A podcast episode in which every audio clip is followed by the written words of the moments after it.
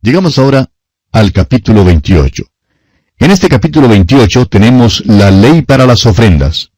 Realmente, tanto el capítulo 28 como el capítulo 29 de Números tratan este tema de la ley de las ofrendas. No queremos emplear el tiempo entrando en muchos detalles en cuanto a estas ofrendas. A veces nos preguntamos, ¿por qué será que Dios presenta tantos detalles sobre estas ofrendas? Francamente, los encontramos algo tediosos, y esto es especialmente cierto en estos tiempos cuando ya no se acostumbra a ofrecer sacrificios sangrientos. Pero creemos que todas estas instrucciones eran fastidiosas también para ellos cuán escrupulosos tenían que ser en cada aspecto de la ofrenda de Dios. Ahora, ¿por qué tantos detalles? Hay una cosa aquí que es tan maravillosa que no queremos que usted la pierda de vista, amigo oyente. En realidad, es el carácter precioso de Cristo, lo que resalta en esta porción. Podríamos decir que aquí, en estos sacrificios, se describe la gloria eterna de Jesucristo. Leamos pues los primeros dos versículos de este capítulo 28 de Números. Habló Jehová a Moisés diciendo, Manda a los hijos de Israel y diles, Mi ofrenda, mi pan con mis ofrendas encendidas en olor grato a mí, guardaréis, ofreciéndomelo a su tiempo. ¿Se fija usted en el énfasis sobre el pronombre mi, mi ofrenda, mi pan, mis ofrendas encendidas en olor grato a mí? Amigo oyente, es que la verdadera adoración consiste en pensar los pensamientos de Dios junto con Él. ¿Cuánta adoración hoy en día en nuestros cultos es simplemente una actividad sin objeto? La verdadera adoración es pensar los pensamientos de Dios junto con Él. ¿En qué piensa Dios cuando habla de mi ofrenda, mi pan y mis ofrendas encendidas? Recordemos que en el libro de Levítico nos enteramos de cinco ofrendas diferentes. Tres de ellas eran ofrendas de grato olor y dos eran ofrendas de olor no grato. Las ofrendas de olor grato hablan de la persona de Cristo y las de olor no grato hablan de la obra de Cristo. Vemos entonces que este capítulo 28 de Números comienza con la ofrenda de olor grato, el holocausto. Leamos entonces el versículo 3 de este capítulo 28 de Números. Y les dirás, esta es la ofrenda encendida que ofreceréis a Jehová, dos corderos sin tacha de un año, cada día será el holocausto continuo. Cada día debía haber un holocausto continuo. Dios lo llama mi ofrenda. Esto es lo que Dios piensa en cuanto a la persona de Cristo. Esto no es lo que Dios piensa en cuanto a la obra de Cristo, ni es lo que pensamos nosotros en cuanto a Cristo. Esto es lo que Dios piensa en cuanto a Él. Es por causa de Él, de quién es Él, que su obra tiene valor alguno. La verdadera oración es pensar los pensamientos de Dios junto con Él. Dios está plenamente satisfecho con Jesucristo, y Dios también está igualmente satisfecho con la obra en la cruz debido a quién es Jesucristo. ¿Qué le parece esto a usted, amigo oyente? ¿Está usted satisfecho con Jesucristo? Jesús le ha convidado a venir a Él y le hará descansar de sus cargas tan pesadas. ¿Ha traído usted su carga de pecado a la cruz? ¿Le ha dicho a Dios, ¿Acepto a tu Hijo como mi Salvador? Amigo oyente, cuán maravilloso es Él. Él es quien deleita a Dios. Si Él no fuera quien es, entonces lo que Él hizo no tiene significación alguna. Leamos ahora los versículos 4 al 8 de este capítulo 28 de Números.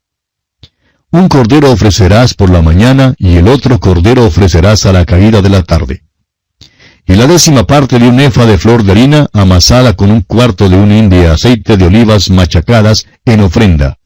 Es holocausto continuo que fue ordenado en el monte Sinaí para olor grato, ofrenda encendida a Jehová.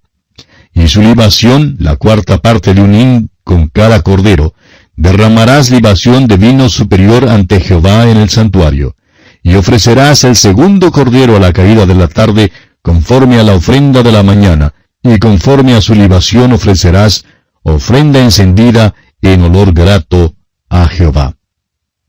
Usted recordará que todo el holocausto era ofrecido a Dios. Todo el holocausto subía. La libación subía en humo a Dios. Esto es realmente lo que Dios halla en Cristo. Cuán precioso es Cristo ante Dios. Esta ofrenda, pues, debía ser ofrecida todos los días por la mañana y por la noche. un holocausto continuo en olor grato a Dios. Y aquí nos detenemos por hoy, amigo oyente, y continuaremos Dios mediante en nuestro próximo programa. Al despedirnos, deseamos para usted las ricas bendiciones del Señor. Continuamos hoy considerando el capítulo 28 de Números.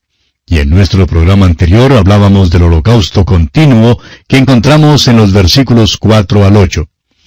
Y decíamos que esta ofrenda debía ser ofrecida todos los días por la mañana y por la noche. Un holocausto continuo en olor grato a Dios. Usted recordará que todo el holocausto era ofrecido a Dios. Todo el holocausto subía, la libación subía en humo a Dios. Esto es realmente lo que Dios halla en Cristo Jesús. Cuán precioso es Cristo ante Dios.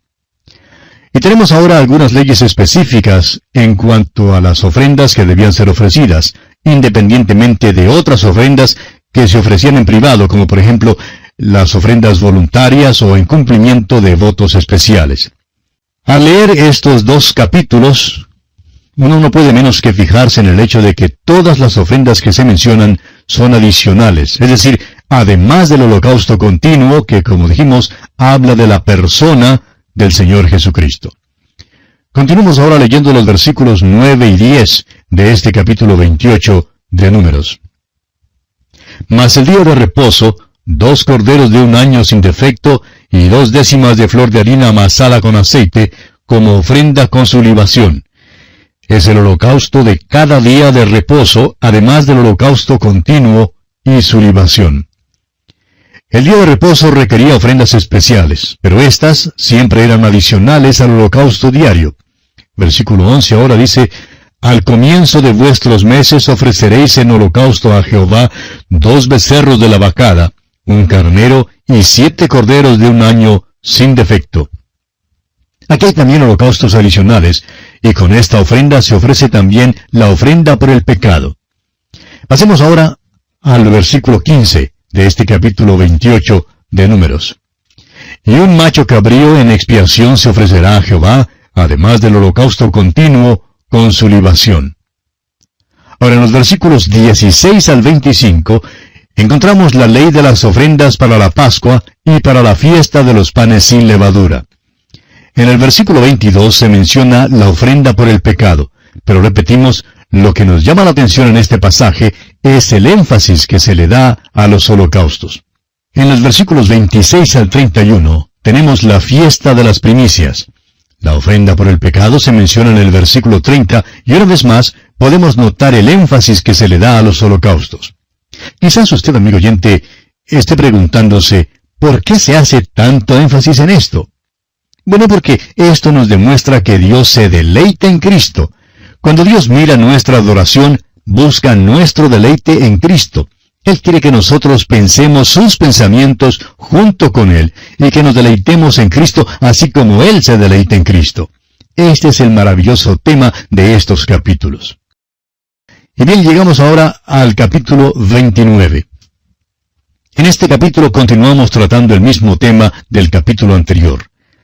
La fiesta de las trompetas se describe en los versículos 1 al 16, y aunque se menciona la ofrenda por el pecado, el mayor énfasis continúa siendo sobre los holocaustos.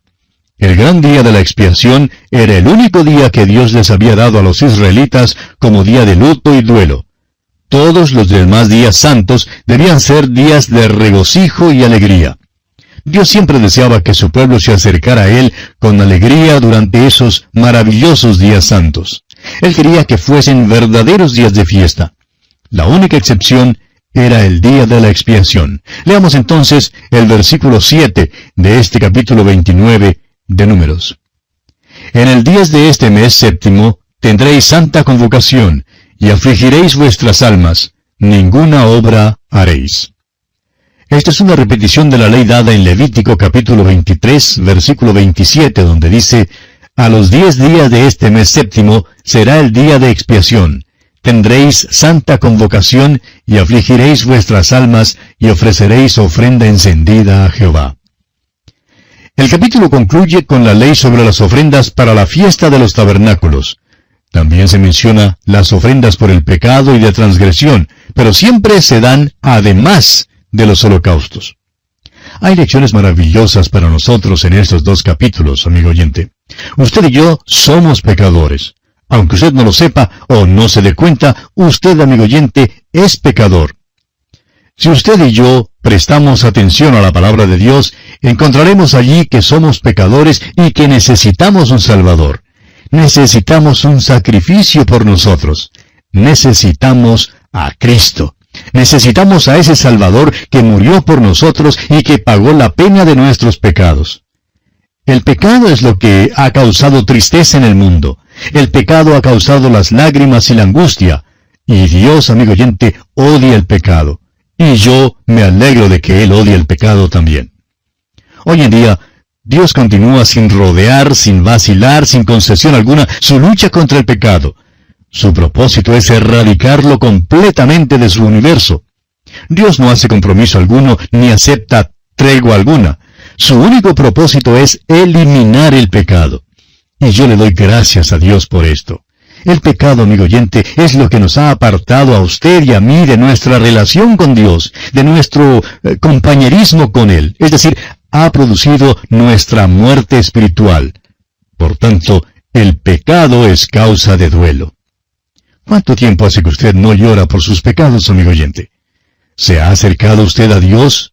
llorando por sus pecados, por los fracasos en su vida, porque está muy alejado de Él, o por su frialdad e indiferencia. ¿Cuánto necesitamos confesarle todo hoy en día? No es porque Dios está tan alto y nosotros tan abajo, ni porque Él es tan grande y nosotros tan pequeños, ni porque Él es infinito y nosotros finitos, que estamos apartados de Él. Dios dice que son nuestros pecados lo que nos han separado de Él. El pecado, amigo oyente, es la causa del duelo. El doctor Magui, autor de estos estudios bíblicos, nos cuenta que él fue ordenado como ministro del Evangelio allá en el año 1932. Y dice que ha sido pastor por mucho tiempo. Me he gozado, dice él, de un pastorado exitoso, por lo menos como el mundo o como la iglesia juzga estas cosas. Siempre ha habido un aumento en la asistencia, un mayor interés y muchas almas han llegado a conocer a Cristo como su Salvador. Alguien quizá preguntará, bueno, ¿y no es este un motivo para regocijarse? Y en verdad lo es. Pero permítame confesarle, continúa diciendo el doctor Magui, que al mirar atrás veo mis fallas y las veo de una manera muy penetrante.